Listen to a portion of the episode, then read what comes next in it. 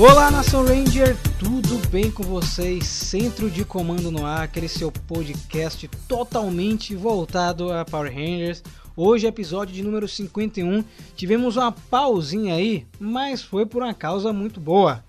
Você que vai falar, Fred, que causa foi essa? A pausinha, já que a gente tá no 51, a pausinha foi uma boa ideia. Porque com o lance, acabamos, finalmente, pessoas estão ouvindo, os reviews de Hyperforce. Por quê? Você tá se perguntando. Porque eu faço tudo. Na minha vida tudo é assim. Tudo eu faço minimamente cronometrado, entendeu? E eu senti lá atrás, anos atrás, eu senti assim.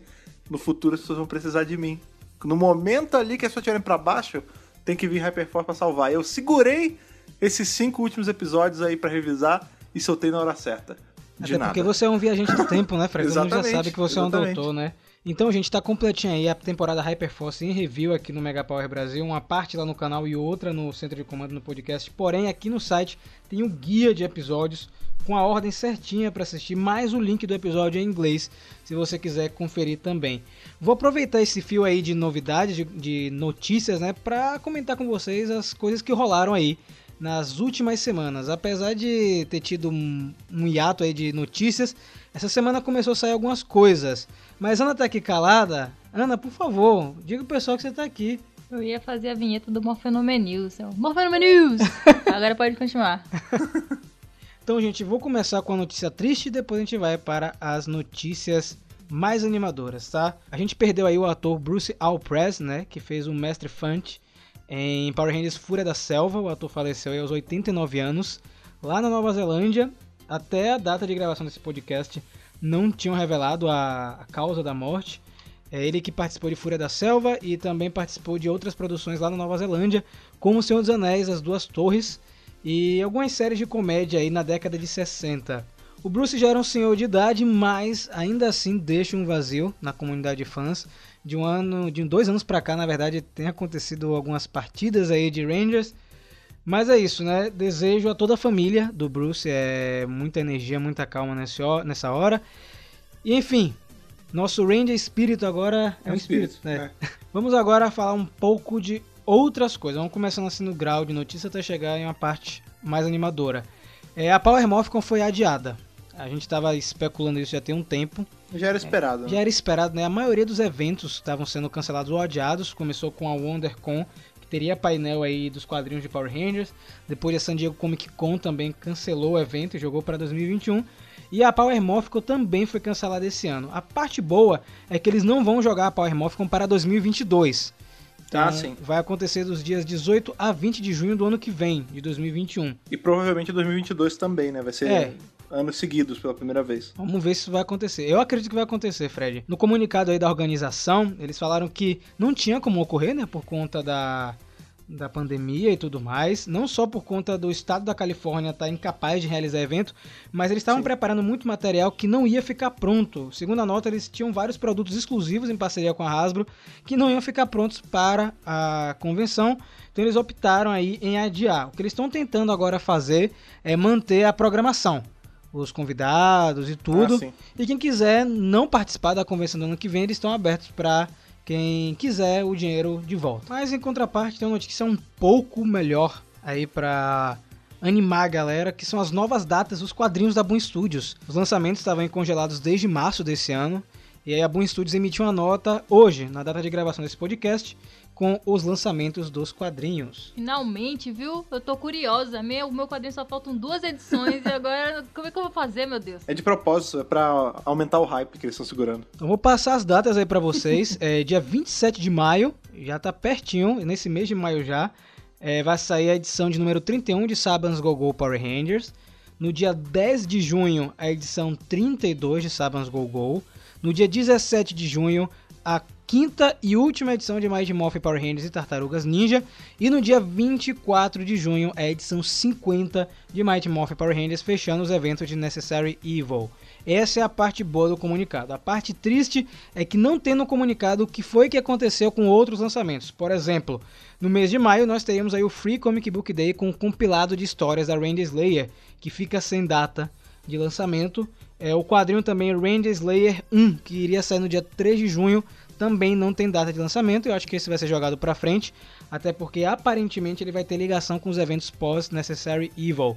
E eu acredito também que a nova publicação que vai se passar no universo do Sem Moeda, que não tem título ainda, que estava programada para julho, deve sofrer alteração também. Porém, a gente tem esses quatro quadrinhos com data, né, gente? Sim, é, finalmente temos data.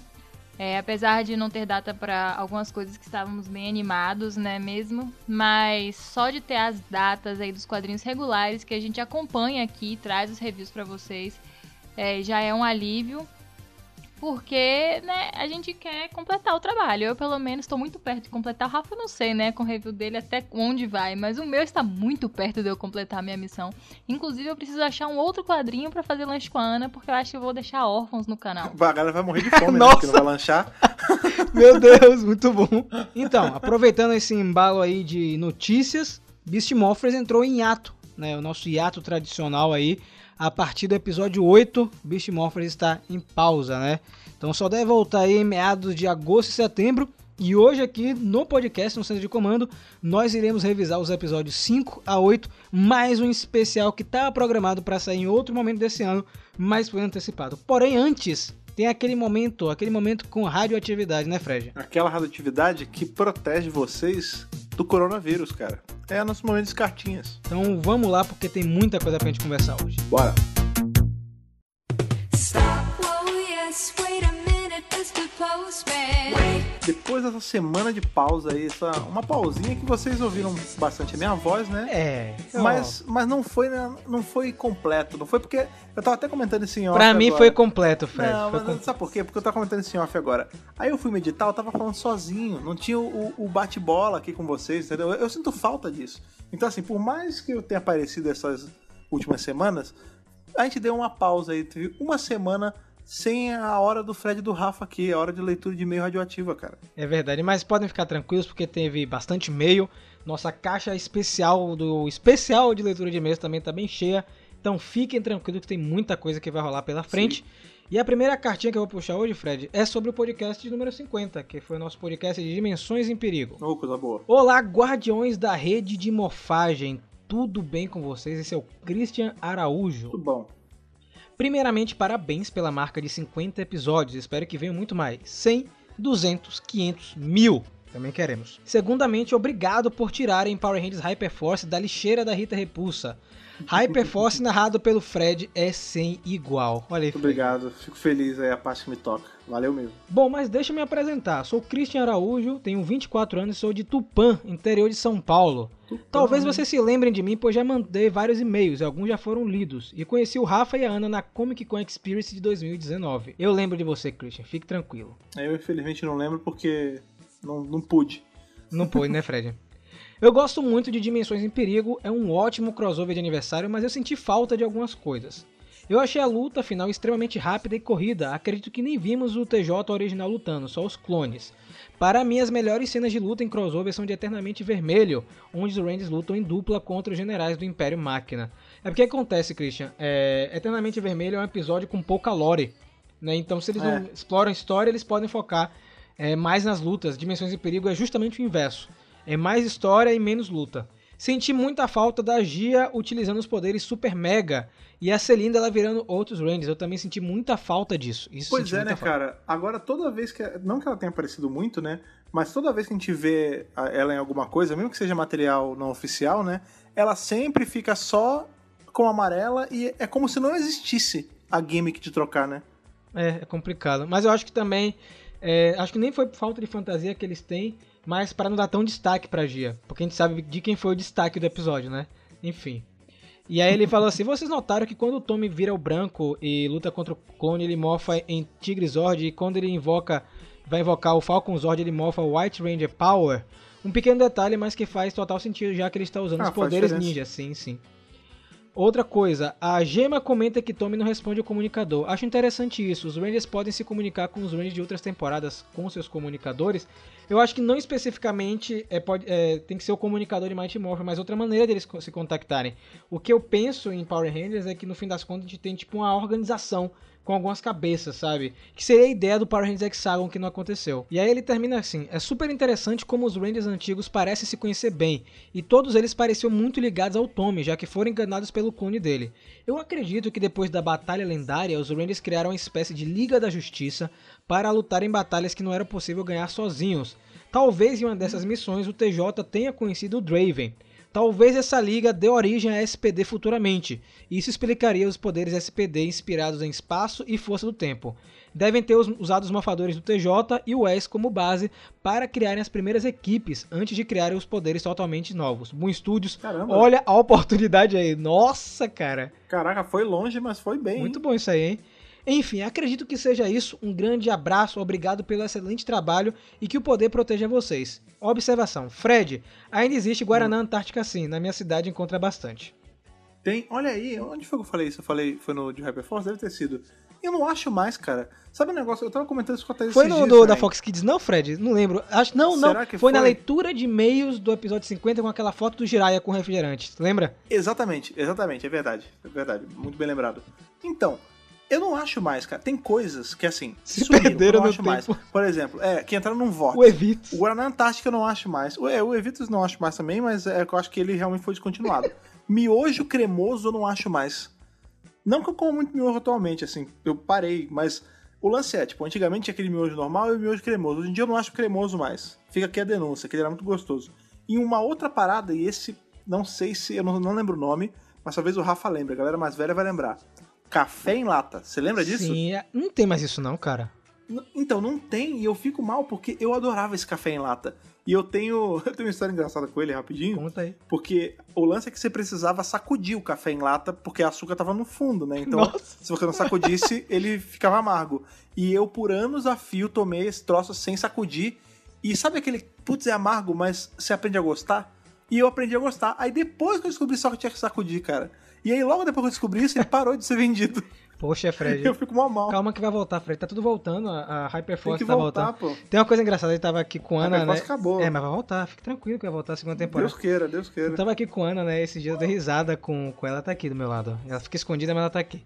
É, a gente tava conversando, né? Porque a gente tá fazendo maratona de, de várias coisas, inclusive Shinzo, Sim, que sim. vai sair um vídeo no Mega Hero. Não sei se saiu nesse domingo, é, antes desse podcast, ou se vai sair no próximo. E o que acontece? ela disse que pra ela a Fox Kids voltou. Porque toda vez que ela entra aqui no quarto, eu tô assistindo algum vídeo da Fox Kids com o narrador da Fox Kids, ou algum programa, e pra ela a Fox Kids voltou, tá ligado? Tipo, Sabe o que a gente ia conseguir? O contato desse sim, cara eu tava falando isso. Nossa, e pedir pra ele, pra ele fazer a Sim. abertura do centro de Com comando. cer- Você já imaginou? eu tava falando isso com Ana. Eu tava falando isso com Ana. O narrador, né, cara? Eu vou, eu vou procurar esse cara. Eu vou procurar. Isso ia ser sinistro, cara. É um podcast aí que com o tempo você vai ver, vai, vai crescer, cara. O pessoal ainda Sim, comenta sobre esse podcast, é impressionante. Vamos lá para a próxima cartinha. Do Centro de Comando 50, e ele coloca aí uma teoria sobre o crossover e a próxima temporada. Olha aí, pra casar com o que a gente vai falar hoje, hein? Vamos ver se ele acerta. Bom dia, Rafa, Ana e Fred. Meu nome é Vitor, tenho 26 anos, sou de Ribeirão Preto, São Paulo. Um abração aí, Vitor, e um beijo para a galera do Ribeirão Preto. Eu fiquei muito feliz com a forma que vocês abordaram o episódio Dimensões em Perigo e a explicação sobre o multiverso de Power Rangers. Eu estou um pouco atrasado nas temporadas, não assisti por completo Ninja Steel e ainda não comecei Beast Morphers. Então, cara, corre pra fazer isso. Corre, é. Corre, porque esse episódio tem muito spoiler. Eu sempre gostei de Power Rangers e Tokusatsu em geral. Nessa quarentena tenho assistido muito Super Sentai, muito mesmo. Até agora eu terminei Lupa Ranger vs Pat Ranger, Rio Soldier, Maskman, Mega Ranger, Tokyo, Go Buster e estou assistindo Jetman. Caraca, e já peço indicação para a próxima, da Ranger ou Ranger? Ou Ranger, vai lá Power Ranger, depois você vai dar Ranger. É, Orange. Mas, e depois Beast Morphers e Ninja Steel, cara. Não, pera aí. Ah, não, mas calma, se ele tá só em Sentai, É. pega o meu Samvuca. É, o Samvuca, Ele é. merece muito amor. E aí ele botou o seguinte, a teoria é essa, é bem curtinha. E a minha teoria. E se Sled e Poissandra estão atrás de uma fonte de poder parecida com as Energemas e buscam a contraparte delas no universo regular? E são estes itens que vão dar o poder para a nova equipe, já que são exatamente as mesmas cores. Um abraço a todos e que o poder os proteja. A gente falou algo parecido Sim. com isso, não falou em algum Acho podcast? É. Acho que sim. Eu acho que isso é uma teoria até válida. Sabe? Porque o Sled e a Poisson sempre estão procurando alguma coisa. Eu pensei que lá. Não, eu pensei, não, aconteceu isso em Ninja Steel, que eles estavam atrás do, do metal, né? Da. Super Aço Ninja. É, do Super Aço Ninja. Então, o Sled, ele tá sempre procurando uma fonte de poder grande. Eu acho que em Beast Morphers ele vai estar atrás do Morphex mesmo. É, então, faz sentido, né? Ele tentar vir pra cá pra pegar ou Morphex, porque eu até eu lembrei agora qual foi a teoria, que eu falei, esse lance de estar implantando várias minas de Morphex ao longo do mundo, vai, imaginem que é como se o Sled estivesse farejando esse poder, sabe? Tipo, meu Deus, tá saindo muito, tem que pegar. E eu lembrei da outra coisa que a gente falou em relação à pedra, que foi no review que a gente fez de Kira Major, que a gente falou que as Kirame Stones, elas eram cristal Zel sem ser lapidado, né? O, o. Só um parênteses, você viu o novo Kira Major, que ele é um prateado com detalhe laranja, Sim, que ele lembra muito lindão. o Ranger prateado de Operação Traveloz, ou seja, será que vai ser uma continuação, uma adaptação de Operação Traveloz, Corona Aurora e Joias, tá ligado? Caraca, olha aí. E aí ele deixou um abraço pra gente, um abraço a todos e que o poder os proteja. Valeu, Vitor. É, continua as maratonas aí, mas não perde tempo, cara. Vai assistir Beast Morphers, vai assistir Ninja Steel, pra você ficar 100%, né, Fred, conectado. Pois é, aproveita esse tempo de quarentena aí, que a gente tá sendo forçado a ficar em casa. Forçado porque é pra nossa segurança, mas forçado. E vai maratonar tudo, cara. Aproveite cada segundo livro que você tem, otimize ele, vendo alguma coisa que você não viu ainda. E vamos agora para a última cartinha do dia aí pra fechar, porque hoje a gente tem muita coisa pra falar de Beast Morphers, tá bom? Verdade. O título é Sou o primeiro Ranger Verde da história. Ele não botou a data, o número do podcast, mas achei engraçado isso aqui. Vamos lá. Olá, Power amigos, sou o professor Robson e quero compartilhar com vocês a minha história com a franquia. Sou das antigas. Assisti Mighty Morphin Power Rangers na TV Globo na época do seu lançamento. Mas como eu assistia mais a TV Cultura, Dog, Tintin, Bons Tempos, acabei pegando a série já em andamento. Resultado, todos meus amigos já eram Ranger e eu fiquei de fora. Qual não foi minha surpresa quando surgiu um sexto membro? Era eu! Até hoje, verde é minha cor favorita graças a esse carinha. Power Rangers marcou minha infância e era assunto sagrado nos recreios da escola. Lembro quando um amigo chegou com a notícia de que entraria na equipe um Ranger branco. Eu lá com meus 7 anos discutindo que isso seria impossível, pois o design era sempre branco com outra cor. Então veio a surpresa, o Tommy virou Ranger branco. Assisti a segunda temporada, se não me engano, a Globo não exibiu com regularidade a terceira.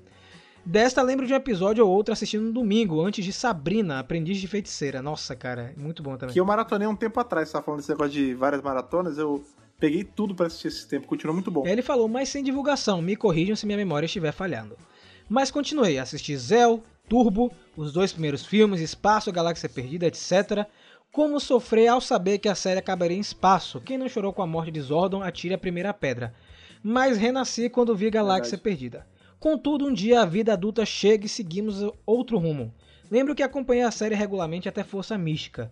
Depois sempre pesquisava a série da vez, uma coisa ali e outra aqui, mas não acompanhei religiosamente. Lembro que informações sobre Power Rangers era difícil, mesmo na era da internet. Havia um site, database, não sei lá o que, que trazia algumas coisas. Esse site que ele tá falando é o Ranger Central, que é- era muito bom, não sei se ainda tem. Ele tinha muitas informações das temporadas, monstros, tudo, era tipo uma Wikipédia muito boa. Até que um belo dia eu descobri o Mega Power Brasil. Adoro assistir aos vídeos de vocês. Depois descobri o centro de comando e passei a consumir o conteúdo e ter mais intimidade com a mídia.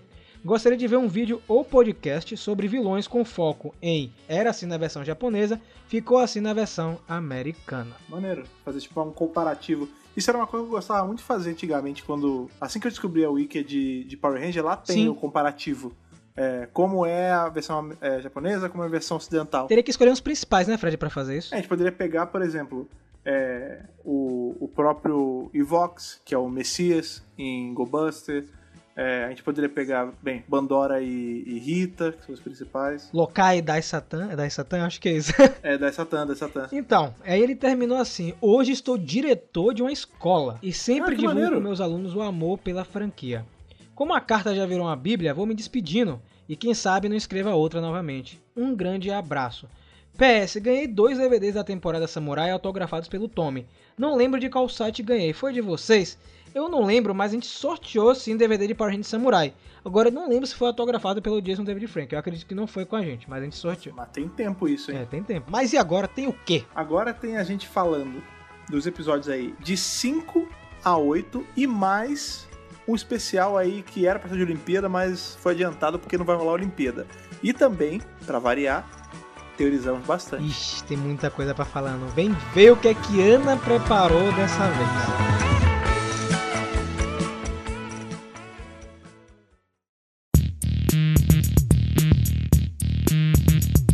Então, como eu disse, iremos começar aí do episódio 5 e vamos até o 8. É, essa parte aí da segunda temporada de Beast Morphers é muito interessante, porque segue um ritmo frenético, a gente vem comentando isso nos reviews lá no canal. Começou calmo até o episódio 4, que foi aquele episódio do artista anônimo, né, que o Ravi revelou pra mãe dele. O crime. Isso. E aí, a partir do quinto episódio, tudo muda, né? Porque a gente tem uma coisa no começo que não tem na versão japonesa, né? Que é o Cruise, né? Ele, eles estão meio que fazendo um- uns testes Ah, de tiro sim. lá na Greedy Battle É. Force. Estão treinando disparar. E aí o Cruise consegue atingir todos os alvos. E aí a- o Devon tem a ideia de levar o Cruise para pro A combate. campo. né? É, e ele ganha uma, uma não, duas armas novas que o Nate faz pra ele. E ele é jogado lá, apesar de alguns membros da equipe dizerem que não era, não seria uma boa ideia, porque ele não tem treinamento, né, de combate. Mas eles levam, ele acaba ajudando, sim, é, em numa parcela, porque ele é muito bom de tiro.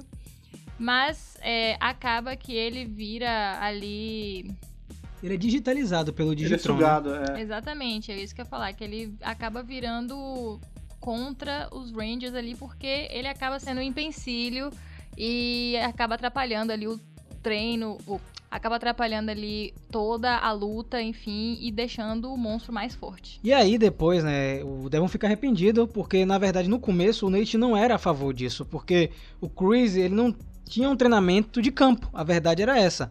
Apesar de ele ser forte e tudo mais, ele não tinha o treinamento que os Rangers tinham. E aí o Devon tem a sacada de, ah, já que o Digitron conseguiu digitalizar o Cruise, a gente pode fazer o mesmo com nossos Beast Bots. E aí eles inventam esse novo power-up que é muito legal, que é o Beast X Mode, que meus amigos, os Rangers ficam praticamente invencíveis. Aliás, eu achei o visual muito legal, tipo. É, porque a gente tem muito isso em Power Rangers. Às vezes os power-ups, os betalizers, enfim, como a gente queira chamar, é um troço muito mondrongão, né? Muita. Ah, bota um monte de tralha em cima e vai ficar mais forte. Esse não, ele é, ele é elegante, né? Tipo, é só é clean, aquela. né, Fred? É aquele, como é que chama? Aquele coletinho, aí eles ganham umas ombreiras, assim, um, um negócio no, no ombro, o óculos fica com aquela faixinha prateada. E é isso, cara. Tipo, pronto, não precisa de mais nada, sabe? Já dá, já mostra que eles estão diferentes, mas sem mudar muita coisa. Eu gostei. Já imaginou o Devon com esse power-up no Legacy Wars, cara? Nossa, ele já é roubado já Isso. normalmente. Imagina, tá louco. O que Podia sair acontece? os outros com power up. Ele, ele meio que teletransporta usando esse power-up, né? O Beast X É Mode. que ele fica tão rápido que ele fica meio tra- transportando, o outro materializa materiais, tipo, ele fica Nossa. fortão. É bizarro, porque, tipo, tudo bem, o do Devon eu entendo, ele é, a cheetah é rápido, então ele fica mais rápido ainda. Na verdade, isso só meio que amplifica os poderes que eles têm, aqueles poderes civis, entre É, aspas. né? latentes, Então, um é muito forte, ele fica mais forte. A outra pula alto, pula mais alto ainda. Só que é num nível meio absurdo. Então, o Devon é tão rápido que ele teleporta. A Zoe, ela pula tanto que ela consegue meio que solidificar o ar. Que ela pega impulso no ar, é muito estranho.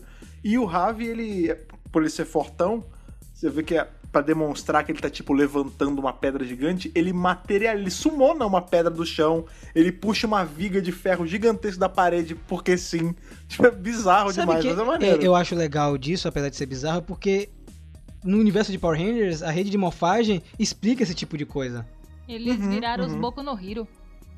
Nossa senhora. Pois é, ela virou aquela menina que materializa a coisa da pele, né? Isso. É o, é o Boku no Hero Rangers. Não, Boku no Ranger Academy. Meu Deus do céu, vai ser o nome do podcast, mentira. É, esse episódio, ele dá uma virada boa na temporada. É, nesse comecinho, como eu falei, a gente tava indo com calma. É, tava tendo algumas participações especiais, né? a gente teve alguns atores aparecendo aí. Esse episódio não teve nenhum comeback de ninguém, mas ele não precisou. E Um ponto muito importante desse episódio que a gente comentou lá no canal é que ele não tem batalha de Zord. Sim, eu gostei demais E disso, não precisa. cara. O pior é que eu fui esperando. Tipo, quando chegou o final, eu falei, tá, beleza, daqui a pouco vai vir outra de Zord. Eita, não veio. Que bom. Fiquei tão fe... Eu fiquei muito feliz, cara. É porque, na verdade, é, foi o que a gente tava batendo na tecla no canal e eu acho que Beast Morphers aprendeu isso. Não precisa ser obrigatório ter a batalha de Megazord. Sabe? Sim, É, Se o episódio já pode ser resolvido em um combate na Terra mesmo, lá com os Rangers, beleza. Não precisa encher linguiça só pra ter mais coisa. Você consegue contar a história do episódio, é, se ela for fluida nesse sentido, sem precisar acrescentar milhares de coisas. Então, eu acho que é um ponto super positivo, até porque você consegue ter mais tempo pra desenvolver essas novas habilidades dos Rangers. E até porque em Beast Morphers tem uma particularidade que outras temporadas não têm. É, no geral, assim, 99% dos casos, o que acontece? A gente tem o monstro da semana chegando, aí ele luta ali, ele perde e o, o gigantificador vai lá e faz ele ficar gigante, ele chama o Megazord e tal e tal e tal e tal. Em Beast Morphers não é assim. O, o vilão da semana que chega, não necessariamente, na verdade quase nunca, ele é o que fica gigante. Eles mandam um outro gigante. Então, já que você não tem essa obrigatoriedade de tipo, ah, esse vilão tem que ir fazer uma coisa gigante, pra que meter um, um, um outro personagem no meio só pra ter a luta, entendeu? Eles estão usando muito bem essa esse diferencial da temporada. Eu vou fazer jogar um negócio aqui também só pra. Já porque essa semana a gente começou a semana louco das teorias, né?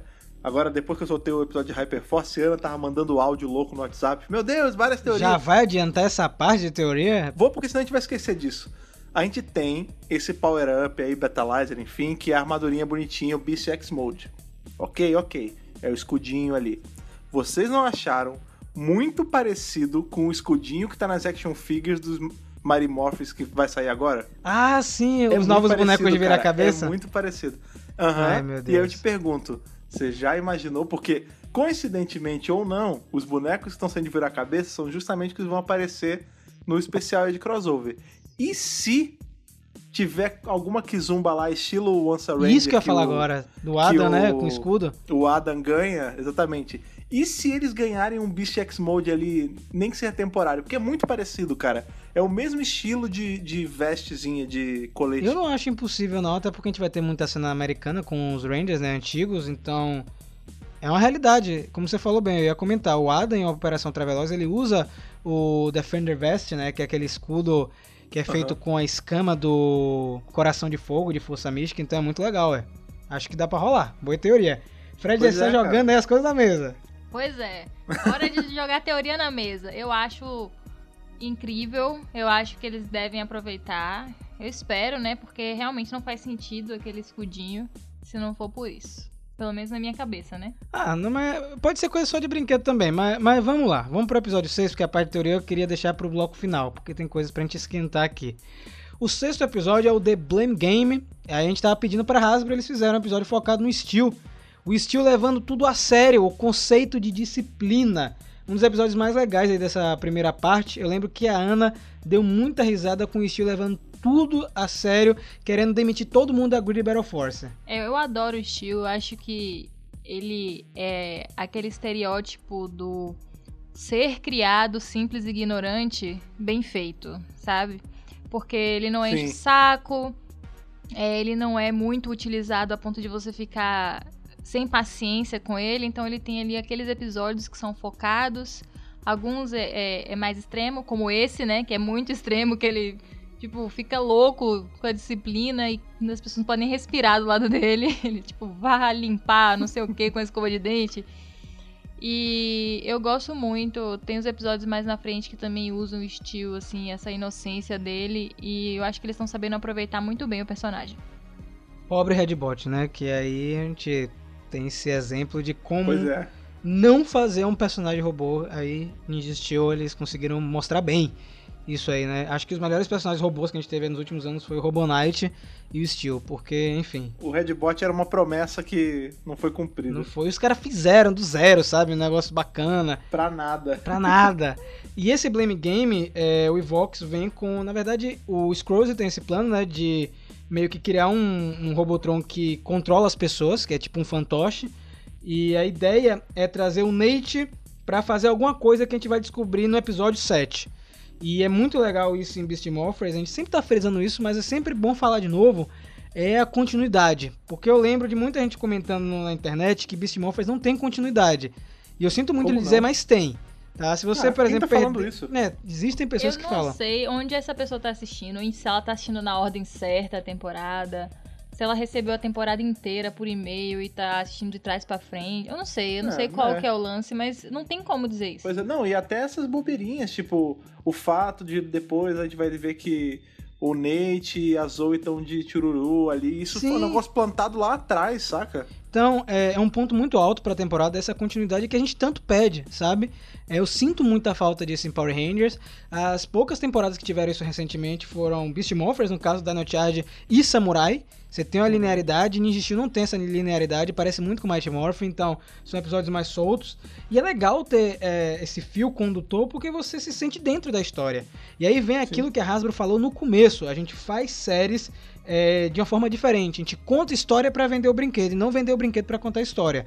Então, é, é um cuidado muito legal que eles estão tendo com essa, com essa segunda temporada, no caso. Eu tava comentando com a Ana.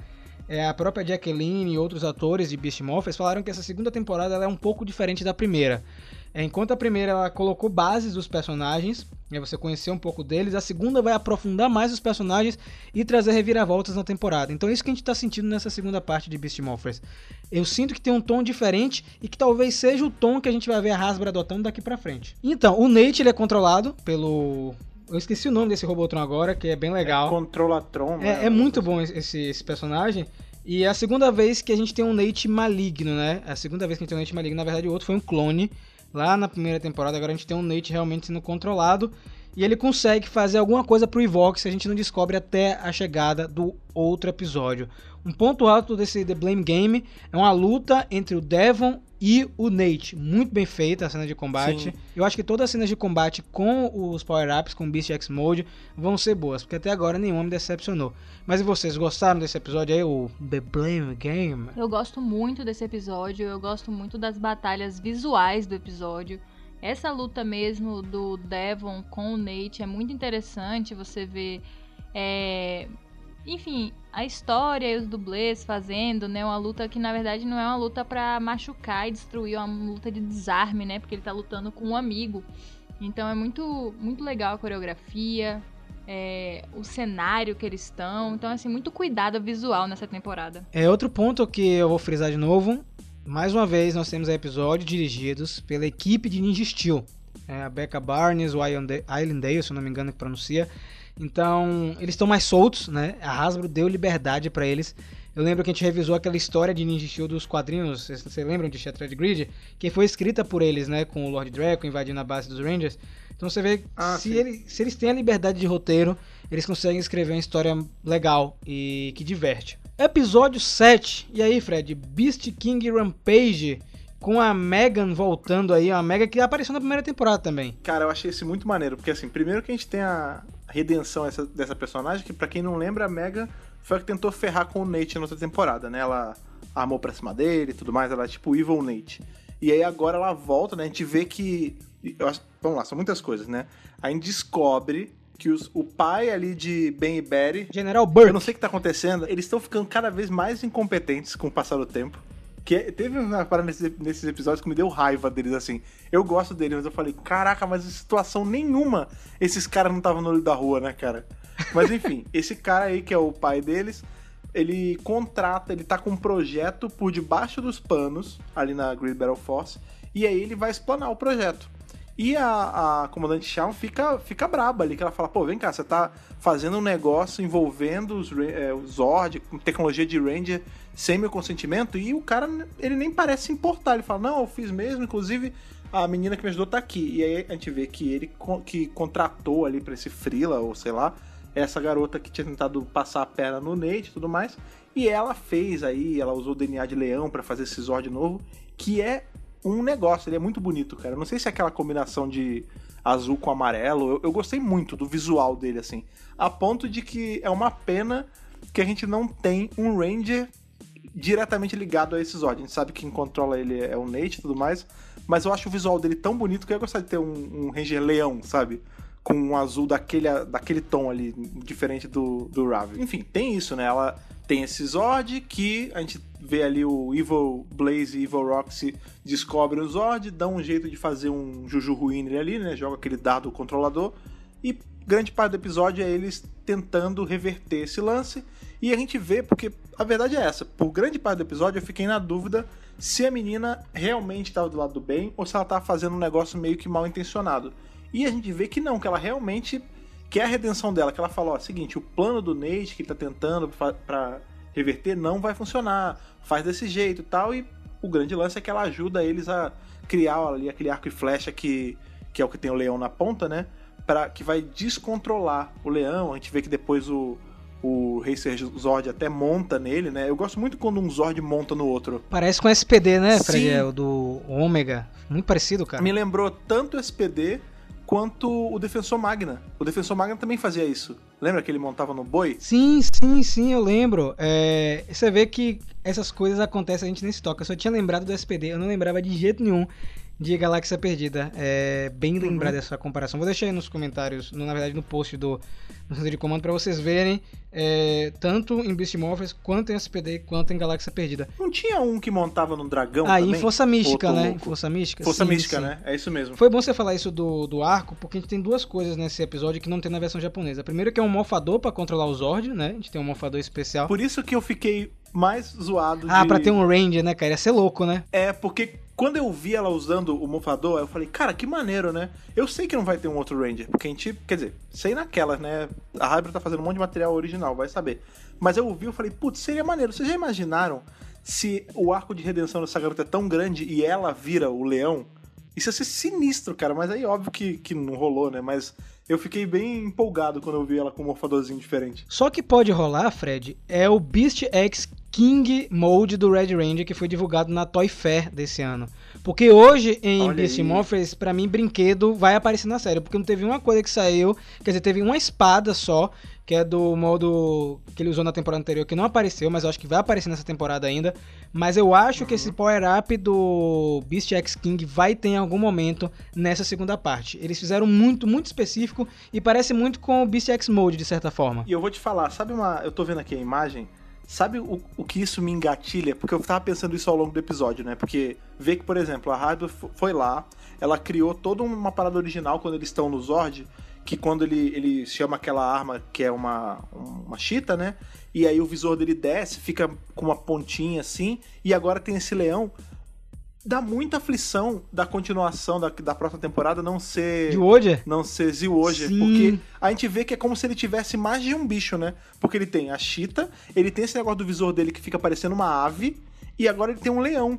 Tipo, e justamente o vermelho de Zilhoje tinha uma porrada de bicho também. É verdade. Talvez é, existia plano pra jogar de Wojer caso o Power Rangers continuasse com a Saban. É, é uma possibilidade. Agora Uhum. que você falou isso aí, existe essa possibilidade. Além disso, a gente tem o arco, né, Fred? Que também não existe na, na versão japonesa, que é o Beast X King Powerball.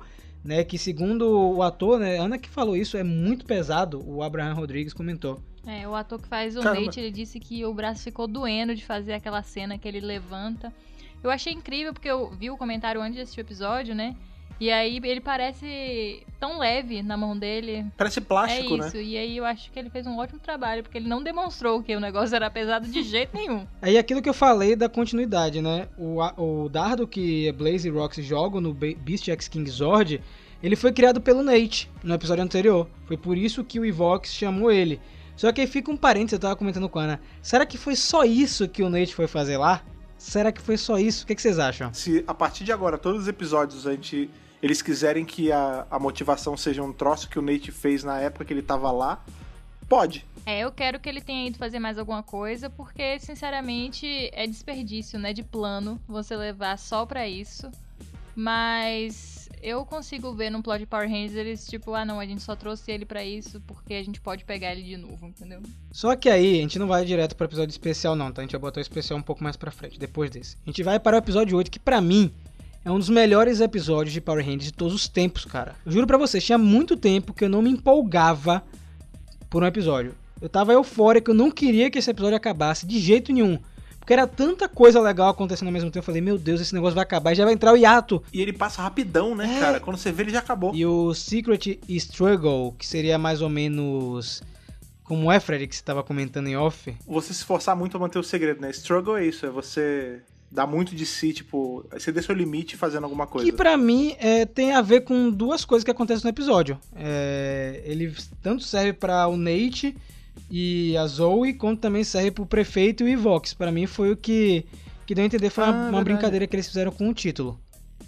É, com certeza. E eu acho que, inclusive, é, esse lance do prefeito pra mim é muito curioso. A gente acaba, eu não sei se é uma descoberta ou se é só também uma teoria que é largada na série, mas eu tô muito curiosa pra saber como é que o prefeito Daniels está, ele mesmo de verdade, porque Sim. ele, a gente não viu ele preso em nenhum lugar, tipo, na base do Ivox. Então, a minha teoria é que ele tá dividindo realmente o corpo com o Ivox, como se o Ivox tivesse é, contaminado ele, sei lá, um vírus mesmo, e tivesse tomado conta, né? E ele que opera. É estilo Mesogog. Só que é isso que eu tava comentando hoje quando a gente gravou o vídeo com o Rafa. No Mesogog, o Anton Mercy, ele quando voltava a ser Anton Mercy, ele tinha consciência de Anton Mercy.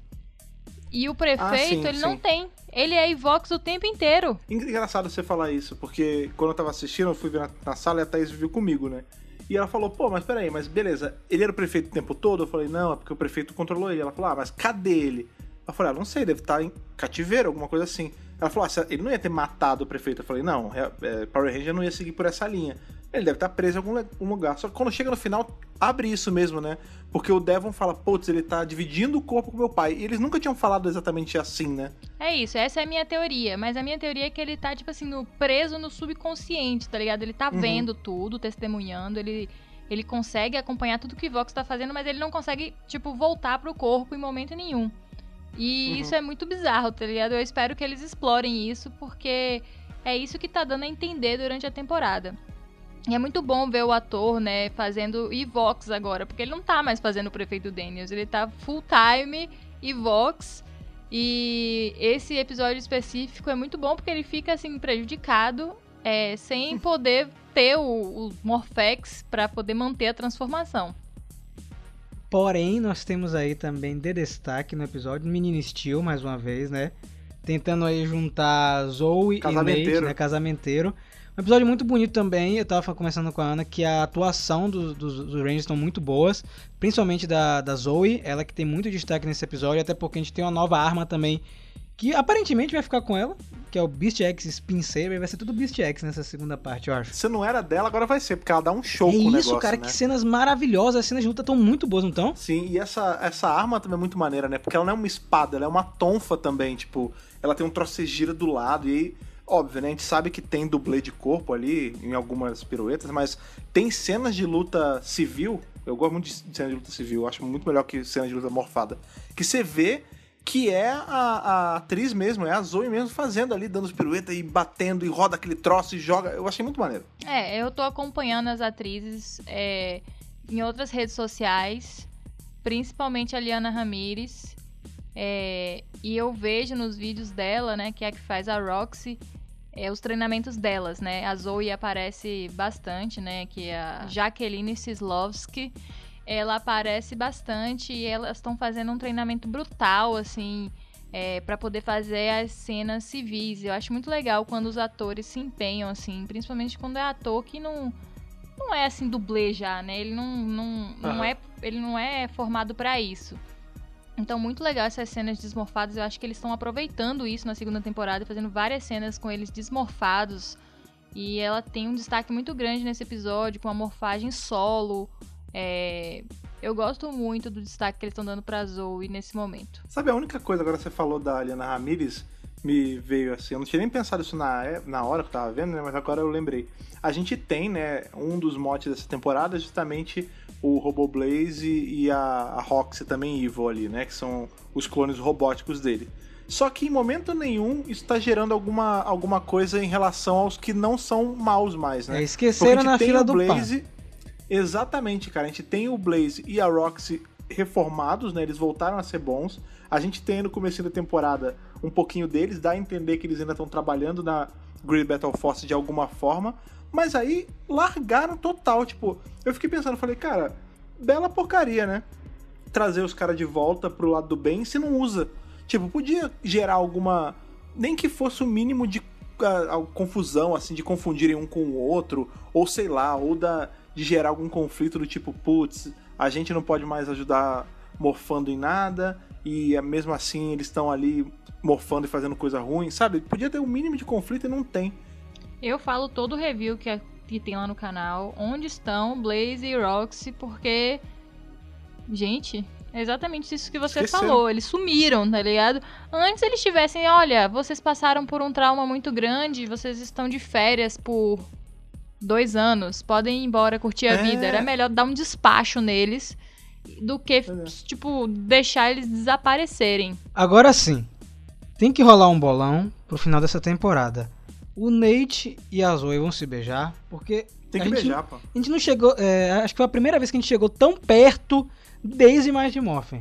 Então, Certo. eu tava falando justamente isso, porque na hora, tem aquela hora do momento Dama e Vagabundo, né? Isso. Vai chegando muito perto, aí, aí a Thaís falou, ah, vamos beijar. Eu falei, é, aqui vai, vai beijar. Ela falou, ah, mas nada demais. Eu falei, não, nada demais nada. Vai ser o primeiro beijo em décadas. Ela falou, Em não. décadas, tá ligado? Aí ela falou, não, claro que não, já teve antes. Eu falei, não, é Tommy e, e Kimberly só. Aí ela falou, não, teve em Força do Tempo. Eu falei, não teve. Ela falou, pô, mas ela era noiva do Alex, que a Thaís viu Força do Tempo comigo, né?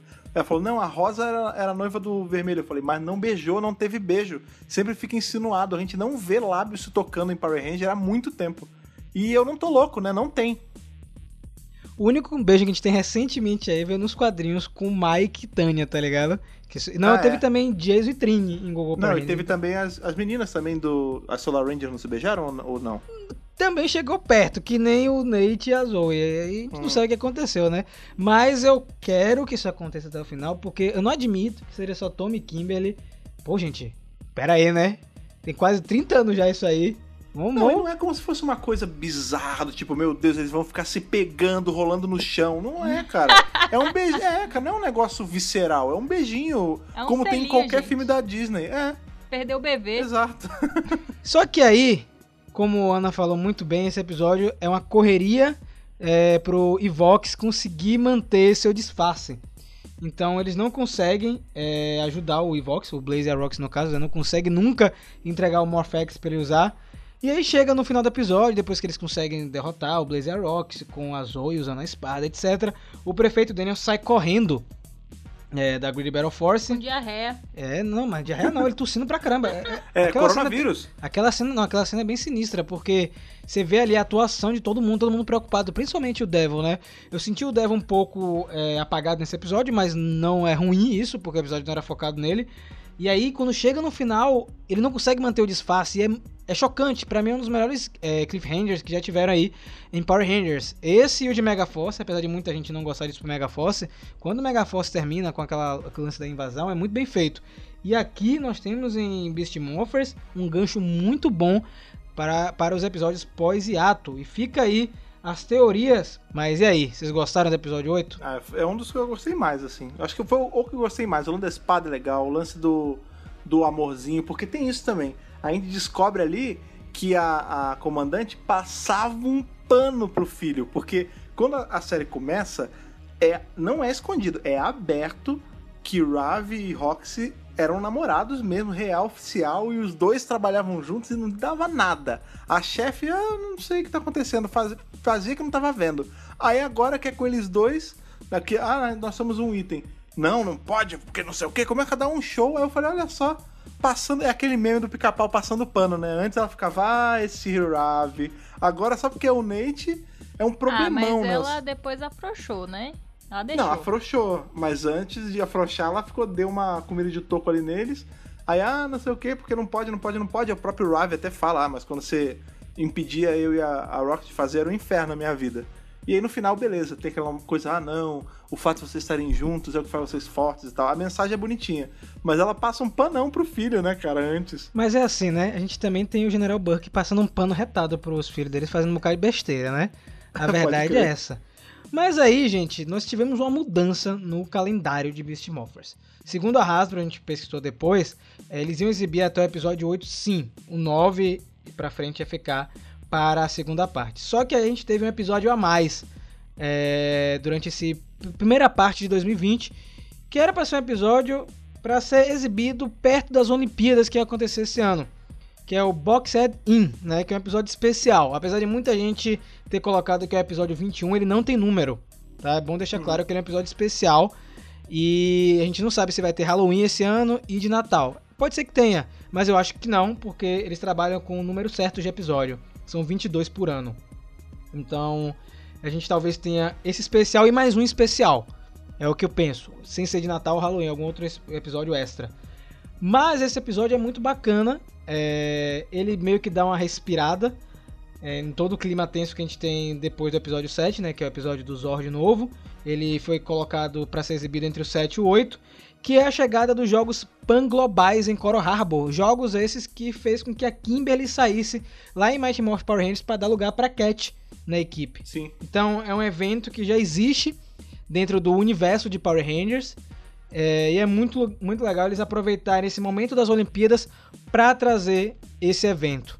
E vocês, curtiram o episódio? Eu gostei, cara. E esse lance do seu pan global, engraçado, eu não me liguei na hora, mas eles podiam ter usado, porque a gente tem um, um cameo nesse episódio, né? A gente vê ali, não é o ator que aparece, mas no, no estádio ali onde tem a, a- o box e tudo mais, a gente vê um cartaz do Levi, né? Que é o Ranger Dourado da última temporada. Da, da última temporada não, né? É, Entendam Beast Morphers como uma coisa só. É porque a última temporada, em tese, também é Beast Morphers, né? Mas, enfim, antes de Beast Morphers 1, a gente teve aí o Ranger Dourado e tudo mais, e ele tá ali no pôster. Mas eles podiam ter usado alguma coisa da Kimberly, né? Tipo, sei lá, quem vai abrir os jogos é a, a campeã dos jogos panglobais de 98, saca? E aí ela aparece. Aí vem uma teoria. Será que esse episódio ia casar com alguma coisa com o crossover? Porque não é possível. Isso que você falou agora, eu tinha até Talvez, comentado é. isso com a Ana. A Kimberly tem tudo a ver com jogos pan-globais, né? Será que a Kimberly é. vai aparecer no crossover também? A gente não sabe, né? Gente não sabe. Mas é assim, é, o Levi não tinha como aparecer porque os poderes foram devolvidos, né? Muita gente tava falando, ah, nossa, o Levi Sim. nem apareceu pra ajudar os Rangers. Meus amigos, a- a- o Ninja Não dá. Nexus Prism levou os negócios, ele sempre leva, é, tipo, eles estão sem poderes. Mas é bem legal essa homenagem. É, é muito bom ver que o Jason Bischoff e a Melissa Flores deixaram sementinhas em Beast Morphers. Inclusive, eles estavam comentando no Twitter recentemente, o Jason Bischoff no caso, que eles deixaram muita coisa preparada em Beast Morphers pro futuro de Power Rangers. E eu acho que isso já é alguma coisa, essa continuidade. Pois é, eu acho esse episódio super bem produzido. É, toda a questão de roteiro, tudo visual, eu acho que é um episódio completo de Power Rangers. É, com muita ação, aproveitamento da história do que veio antes, né, com o episódio e preparando o terreno para o que vem depois desse hiato. E esse episódio, ele é muito engraçado porque eles conseguiram aproveitar da versão japonesa um plot de luta livre, sabe? Eles conseguiram pegar isso e jogar pra Power Rangers e encaixar com o plot de Olimpíada. E eu pensei que ia ficar bem galhofa, sabe? Mas no final das contas eu acho que funcionou. Inclusive, a gente tem aí, né, quando eles estão ali presos naquele dome que tá tendo a, a luta e tudo mais, tem um narrador, né? Que é uma coisa clássica já, tanto de boxe quanto de WWS, essas coisas. Sempre tem um narrador, aquele s- super over the top, né? E ele vai, ele faz não sei o que, ele pula. Toda a cena, com até ele se revelar como aquele bichinho que parece uma joaninha, né? Porque depois, enfim, ele acaba saindo do domo e ele tem uma forma física. Eu achei que era o Cosmo Royale. também. E o fato de ter o pôster do Levi ali faz eu pensar mais ainda que é uma referência, nem que seja só uma homenagem, assim, sabe? Porque é muita coincidência, né? No episódio que tem o narrador, que super over the top, tem o pôster do Levi também. É, eu também, eu queria muito que fosse o Cosmo Royale, mas eu sabia que não era já, então eu fiquei um pouco triste. Mas eu É. gosto que eles conseguiram fazer um negócio coerente, tá ligado? Conseguiram casar esse lance de Olimpíadas, jogos pan-globais, e com esse episódio doido perdido que eles deviam estar, esse episódio Japão que eles tinham lá, eles conseguiram mesclar tudo. Só que a parte triste é que a gente não vê os jogos, né? Porque toda a história mesmo são os Rangers querendo ir assistir os jogos pan-globais, aí a comandante Shaw fala, não. A gente vai dividir aí em grupos, vocês vão trabalhar. trabalhar. fazer uma ronda aí pra ver como estão as torres de Morphex. E aí depois vocês vão. Eu gostaria de ver mais os, os jogos, né? Tem uma cena muito específica logo no começo do episódio, na parte de natação, que é uma cena de samurai. É, eles podem ter reaproveitado, como eles reaproveitam alguns materiais né, de, de cenas, mas a gente tem que lembrar que o Range Azul de Samurai, ele era nadador e um dos sonhos dele era competir, não era nos pan globais, era em outros jogos. Mas seria legal ter usado isso de alguma forma também, como foi usado o Levi nos cartazes. Mas acho que o saldo no final das contas desse episódio é muito positivo e seria legal ter visto ele sendo exibido na época das Olimpíadas, como teria sido feita Pois a é. divulgação pra isso. Seria muito legal. Uma pena que foi antecipado, de verdade. Depois desses oito episódios, nove, né? A gente vai contar aí nove com o episódio das Olimpíadas. A gente tá falando do 1 ao 8 mais especial. Entramos no hiato, aquela pausa aí que serve Triste. a temporada estrear em outros lugares. Então a gente vai ter Morphin estreando na França, que saiu agora recentemente. Estre- já estreou na Rússia. Provavelmente vai estrear no Brasil. A gente não sabe quanto tempo vai durar, porque a gente tá tendo atraso nas dublagens por conta da pandemia. Então vamos ver Sim. quanto tempo vai demorar isso. Mas é nesse período que começam as teorias. Porque vai vazando uma coisa aqui, vai vazando outra ali. Então a gente vai conseguindo juntando as pontas para saber o que vai acontecer mais pra frente. O que nós temos é, certo que vai acontecer daqui pra frente é o crossover com a equipe Dinossauro. A gente vai ter a conclusão da história de Beast Morphers, né? A batalha final com o Evox. E aparentemente, quase que 100% confirmado, uma aparição do elenco de RPM. Então, temos coisas importantes que vão acontecer nessa segunda metade. E vou escolher pra gente começar agora a comentar do crossover da equipe Dinossauro.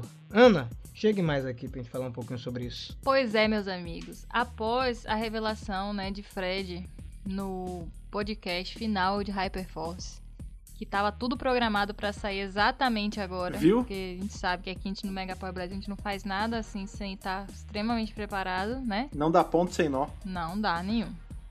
E aí ele termina o podcast um pouco frustrado, falando, ah, porque eles vão lá e criam o Goldar e acaba.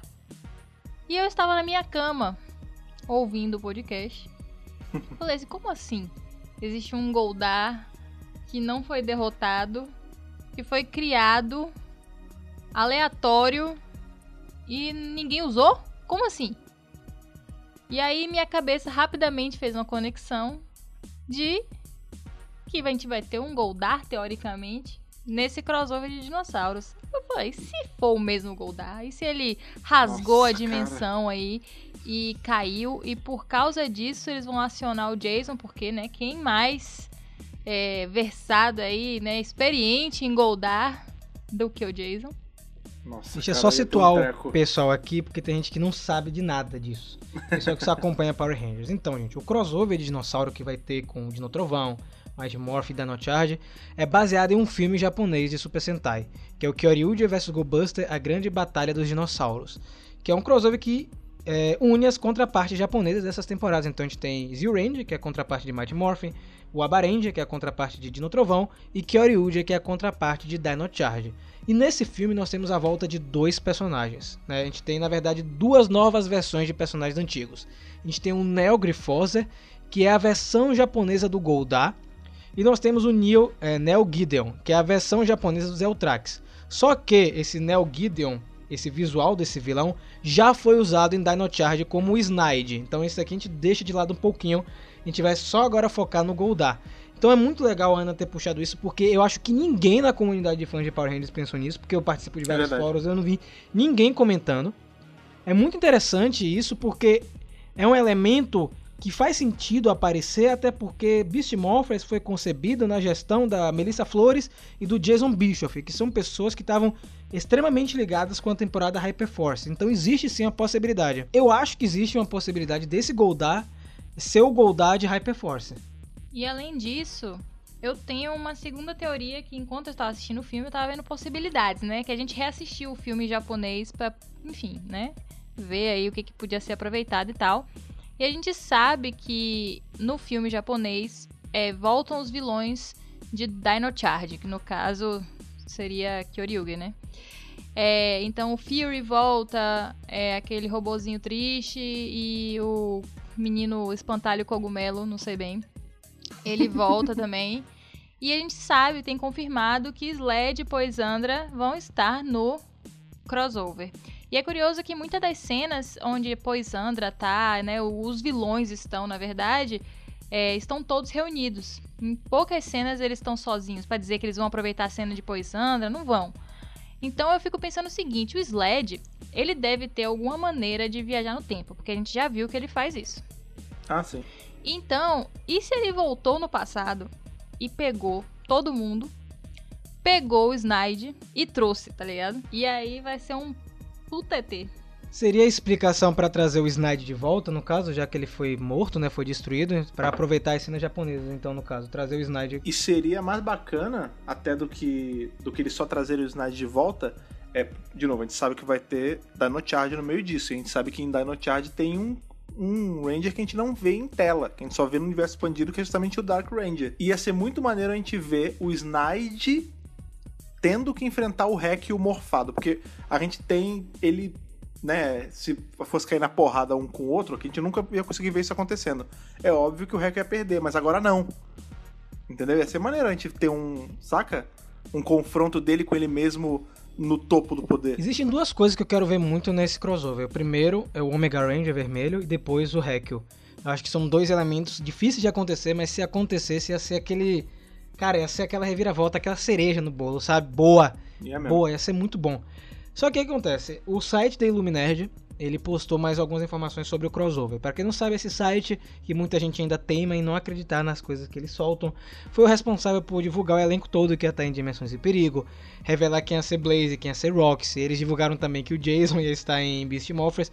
Ou seja, esses caras têm alguém lá dentro. A verdade é essa, porque eles têm informações muito certeiras. E eles comentaram recentemente que o episódio crossover vai ser um só, certo? Vai ser um episódio só, não vai ser um episódio de duas partes. A gente não sabe se vai ser um episódio regular de 22 minutos ou se vai ser igual aquele episódio de Samurai com RPM, que foram 54 minutos, aquele especial. Só que eles trouxeram mais uma informação. Segundo eles, não só Jason, como o elenco de Dino Charge, vai aparecer em mais de um episódio em Beast Morphers. E eu não consigo imaginar o que eles vão preparar, por isso que seria legal o senhor e a senhora comentarem aqui, porque eu não faço ideia de como aproveitar esses personagens em episódios durante Beast Morphers, sabendo que a gente tem agora 12 episódios restantes. Ah, você acha que eles vão fazer que nem fizeram na última temporada, deles ficarem aparecendo ao longo também? É porque, assim, é o que o pessoal do Luminerd falou, que eles vão aparecer em mais de um episódio interpretando os personagens. Porque, beleza, a gente teve o, o James Davis, que faz o Chase em Dino Charge, fazendo um holograma em Beast Morphers. Mas o pessoal do Illuminerd falou que eles vão aparecer como os personagens durante a temporada mais de uma vez. É, pode ser episódio casado também, né? É, então, ou esses que vão fazendo também o caminho, né? Que nem foi o caso, né, quando a gente tem o Dimensões de Perigo, eles não aparecem de sopetão. Eles vão aparecendo de, de temperinho ali. No final do episódio aparece de canto, aparece não sei o quê. Eu tava conversando com a Ana, é, porque na abertura de Beast Morphers a gente tem o Nate lutando contra os Vivix, né? Que são os Foot Soldiers de Dino Charge, é bem rápida a cena. Eu tava pensando que essa parte de Dino Charge é, seria introduzida um pouco antes. Sabe? Tipo, o Sled e Poissandra já iam atacar é, Coral Harbor antes do crossover da equipe Dinossauro. Então, é, teria uma preparação pra isso. É o que eu penso, até porque a gente já viu algumas cenas que vazaram de set de gravação com os Vivix. É, algumas cenas, é, na verdade, o uniforme, na verdade, é fantasia do Keeper, que é o guardião. Então, isso tudo não cabe em um episódio só. É, se eles forem fazer um episódio de 22 minutos, não vai caber tudo em um episódio só. Então, eu acho que a gente vai ter é, uma preparação para Dino Charge. Inclusive, o pessoal do Illuminerd também comentou que Dino Charge vai ter um destaque maior. É, até porque o filme japonês também dá esse destaque maior para Dino Charge, né? Então, não seria diferente na versão americana, até porque Dino Charge fez muito sucesso. E a gente vai ter brinquedo de Dino Charge vendendo esse ano. Então, eu acho que eles vão preparar em um episódio pré. Só que aí, fechando o crossover de dinossauro, vem a grande dúvida. Gente, será que dá tempo de ter homenagem a RPM em Beast Morphers ainda? É, eu acho que sim, que eles não vão desperdiçar, é, entre aspas, né? Porque não que os outros episódios tenham sido desperdiçados, mas eu acho que depois que voltar é, do hiato, nenhum episódio vai ser filler. É isso que eu quero também. eu acho que vão ser Ah, sim. todos, tipo, coisa, coisa, coisa. Eu acho que o episódio é imediato, assim, os dois próximos vão ser relacionados a tentar salvar o pai do Devon. É, porque agora eles vão ter a confirmação total de que o Evox tá, sei lá, possuindo ele, né, controlando, enfim. E pode ser aí que a Doutora K entre, né, porque ele tá controlando, sendo controlado por um vírus. Quem sabe, né, ele fala, nossa, a gente tem uma especialista, blablabla", ou então ela aparece lá porque isso vai causar um problema e ela já sabe. Enfim, eles têm como enfiar logo na volta do hiato a Doutora se eles quiserem, e o coronel ele pode simplesmente estar escoltando ela. Eu falo isso porque o Jason Bishop falou que a segunda parte é cheia de segredos. Na época que ele tava é, trabalhando pra Hasbro, que essa segunda temporada de Beast Morphers ia ser bem eletrizante. E eu lembro que o, tanto os atores que fazem o Blaze e a Rox, né, que é o Kobe James e a Liana Ramirez, eles comentaram nas redes sociais quando eles estavam lendo os roteiros da segunda temporada. Eles falaram: Meu Deus, o que é isso? É de explodir mente. E assim, se fosse uns anos atrás, eu achava que era Miguel. Que eles estavam inventando pra tentar, né, segurar o público e tal. Só pra causar. Mas Beast Morphers a gente sabe que tudo pode acontecer. A verdade é essa.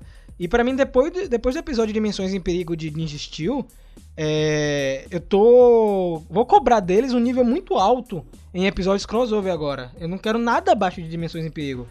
Então, eu acho que a gente vai ter alguma coisa de RPM, mas não tão aprofundado. Não acho que vai voltar algum Ranger.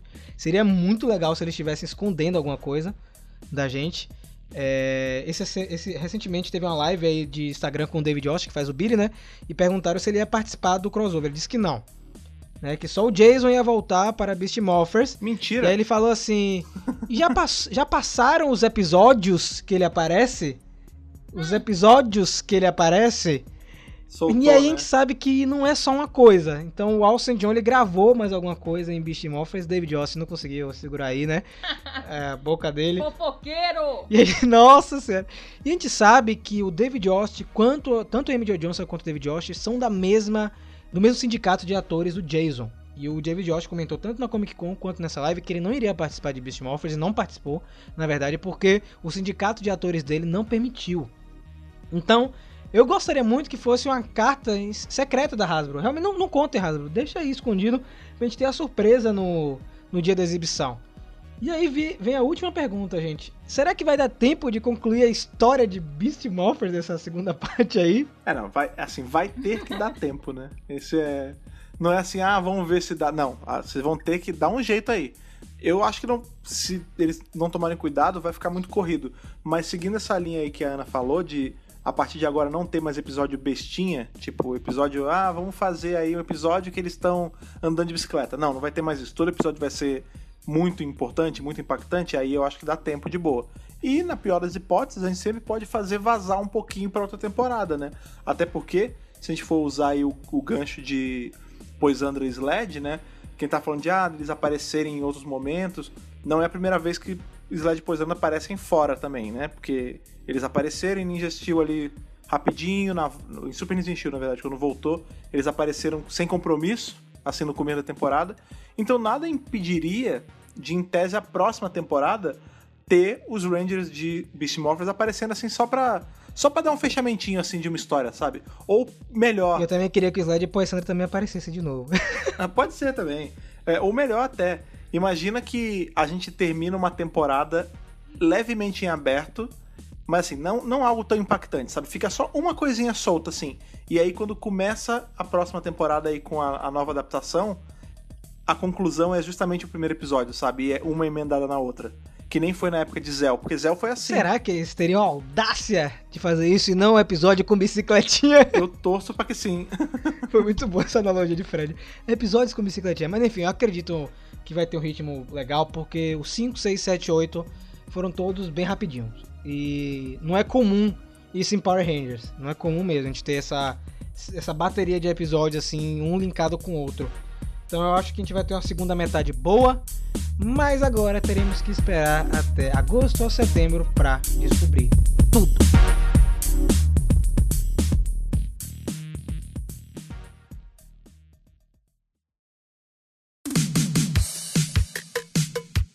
E agora, enquanto a gente entra aí nessa, nessa onda de esperar, porque. E até aquela parada, né? A gente sabe que é necessário, a série, toda a produção e tal, precisa de um respiro, mas dá um negócio né, de ficar esperando. Então, façam o favor de nutrir nós três com as teorias de vocês pra, pra do nosso lado ser como se a temporada não tivesse acabado. Porque sempre que vocês mandam uma teoria, forma-se um episódio novo na nossa cabeça. Em especial pra Deus, mim, não é vendo? verdade. Porque em especial pra mim, porque depois que eu revisei Hyperforce, eu vou ser bem sincero, eu não lembrava exatamente o que acontecia no último episódio. E aí, quando terminou, que terminou em aberto, imaginem que a minha vida virou um grande ato agora de esperar Hyperforce. Então, por favor, me ajudem Coitado de Fred. e mandem teorias de Beast Morphers pra eu e Ana, que somos aqui os loucos que teorizamos mais, né, que o cérebro não para, pra gente também não se sentir tão sozinho, certo? Pra isso, Por favor.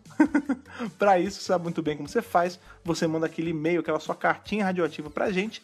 E, pra mandar, como você faz mesmo, Rafa? Gente, muito simples aí, contato megapowerbrasil.gmail.com Coloca aí no assunto qual podcast você está se referindo e lá no corpo do e-mail, seu nome, sua idade E de onde você se comunica? Você vem de Coral Harbor, vem de Costa dos Arrecifes ou vem da Alameda dos Anjos? E para você seguir a gente nas nossas redes sociais, aquelas que estamos todos presentes, você procura por qual usuário mesmo, Ana? Arroba Megapower Brasil. É, não tem como ser mais fácil que isso, gente. Não tem desculpa pra você não estar seguindo a gente em todos os lugares. Você tem que seguir em tudo que é lugar para o dia que por algum acaso você não receber a notificação em um lugar, você recebe na outra, cara. Porque, em especial no Twitter, tá o tempo todo falando lá, tem coisa saindo lá o tempo todo. O Instagram também, que bateu 10 mil há pouco tempo, já tá com Já muito tem mais 12 de 10 mil, viu, Fred? Exatamente, isso fala, bateu um dia desse, cara. Eu lembro.